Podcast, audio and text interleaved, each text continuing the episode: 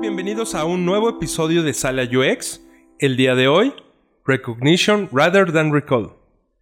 Ok, ¿qué es Recognition Rather Than Recall? Como su traducción sería reconocer en lugar de recordar. ¿Y a qué nos referimos con esto? ¿Por qué es importante? Reconocer es mucho más fácil que recordar para un usuario y un ejemplo de esto sería si tú ves a alguien en la calle que hace muchos años que no ves, lo puedes reconocer muy fácil, pero quizá no te acuerdes cómo se llama, o si es un pariente lejano, dices, ah, yo sé que él es de la familia, pero no me acuerdo cómo se llama, o saluda a tu tío en las típicas fiestas y te acuerdas de él, pero no te acuerdas de qué familia es, o ese tipo de cosas, bueno, al menos a mí me ha pasado.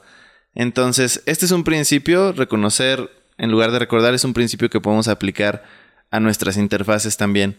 Es muy importante porque si nosotros hacemos que los usuarios reconozcan lo que ellos están acostumbrados a usar. Esto tiene que ver un poquito con la Jacobs Law que habíamos visto antes, que dice que los usuarios están utilizando interfaces o programas constantemente y cuando llegan a tu producto quieren utilizar o están esperando encontrar lo que ellos ya están acostumbrados. Este ejemplo que diste me fascina porque tiene que ver también con la cuestión de los patrones en el diseño.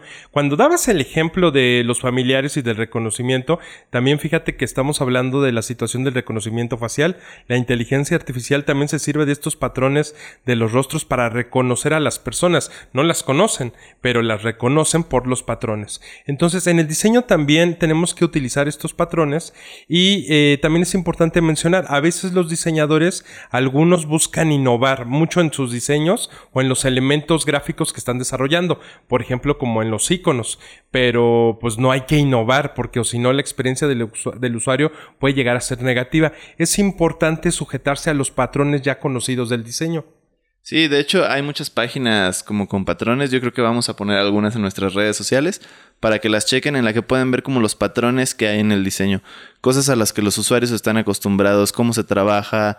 Eh, un ejemplo de todo esto, cuando tú estás en una página y sobre todo los iconos son importantes y te vas a registrar, es importante que el icono del password sea algo relacionado a un password y no quieras como innovar así de, no sé, le voy a poner ahí un icono de algo relacionado a mi plataforma. No sé, si vendo frutas, en la contraseña le voy a poner ahí una manzana. Entonces, ¿por qué? Porque eso no tiene nada que ver. El usuario no está acostumbrado a ver como, ok, ¿qué voy a poner en una manzana, no? Eh, sí, eso también hay que considerarlo y no solamente en la parte de las contraseñas, también sucede cuando nosotros eh, metemos la información de usuario. Si te acuerdas, Poncho, hace tiempo nosotros cuando metíamos el usuario, tal cual estaba el, mensaje o, el escrito, el texto que decía eh, username, o te pedía nada más usuario. Y ahorita, recientemente, muchas plataformas, en lugar de pedirte el usuario, te están pidiendo el correo o cualquiera de los dos. Y a veces juegan con este tema del icono. Sí, y también es importante que si vas a por alguna razón quieres cambiar tu icono por otra cosa, ya sea que el diseño no te permite poner lo que están acostumbrados los usuarios, el candadito para el password o la, la silueta de la persona para el usuario, si vas a cambiarlos, es importante que utilices labels, que con textos le digas al usuario, ok, este icono significa esto. Igual en los menús también es muy común que cambien los menús o que tengan categorías que los usuarios no están acostumbrados. Entonces, uno sabe que, por ejemplo, el engrane va a ser las opciones, settings o algo así. Pero si tienes algún nuevo apartado que no existe en muchas otras apps, que no haya como un patrón de diseño para eso, es importante que tú le digas al usuario qué significa ese icono, qué representa y qué va a pasar si entra ahí, qué es lo que se va a encontrar. Porque así el usuario se siente más confiado a la hora de estar navegando y no se va a confundir con tu diseño. También que hagan un poquito de investigación de carácter histórico si quieren utilizar algún elemento, como tú dices, eh, en alguna nueva característica, que no hay un icono consensuado internacionalmente o que no sea un patrón de diseño todavía, que puedas profundizar como para tratar de tener estos elementos culturales.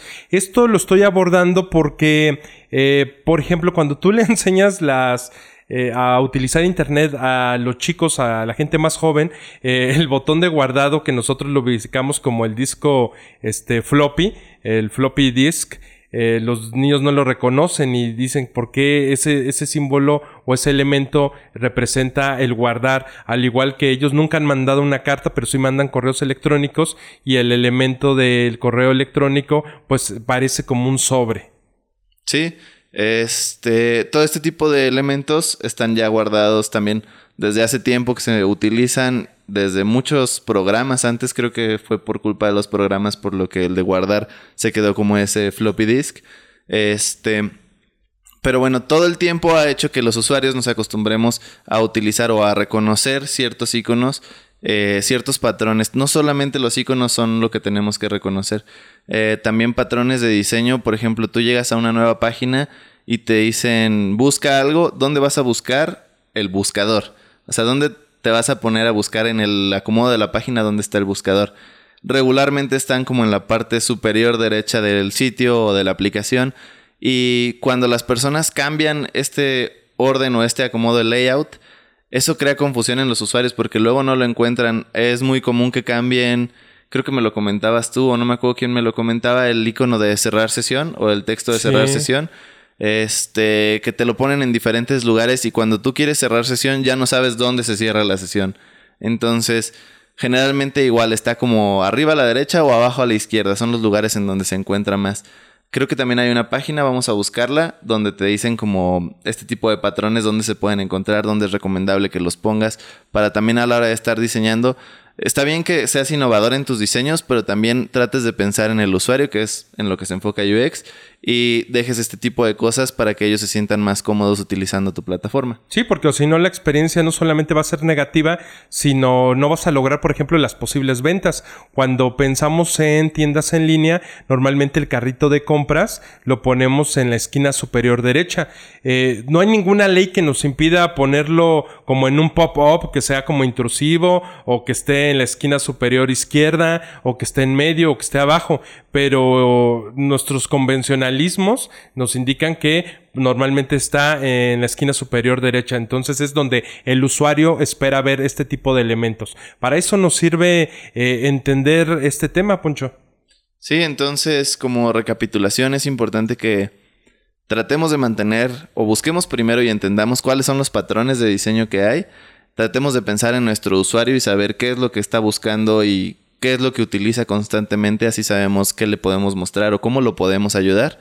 Este, y respetar estos patrones. Si se tiene que innovar, que sea de una forma muy gradual, que no sea un cambio total y tratar de guiar. texto con Exacto y tratar de guiar al usuario en estos nuevos cambios para que sea mucho más fácil para él y tenga una mejor experiencia. O sea, en pocas palabras, no está mal innovar, pero hay que respetar estos patrones para la experiencia de usuario y puedes trabajar un poquito sobre la estética y como tú dices, si va a haber eh, cambios importantes que sean graduales, que sean guiados.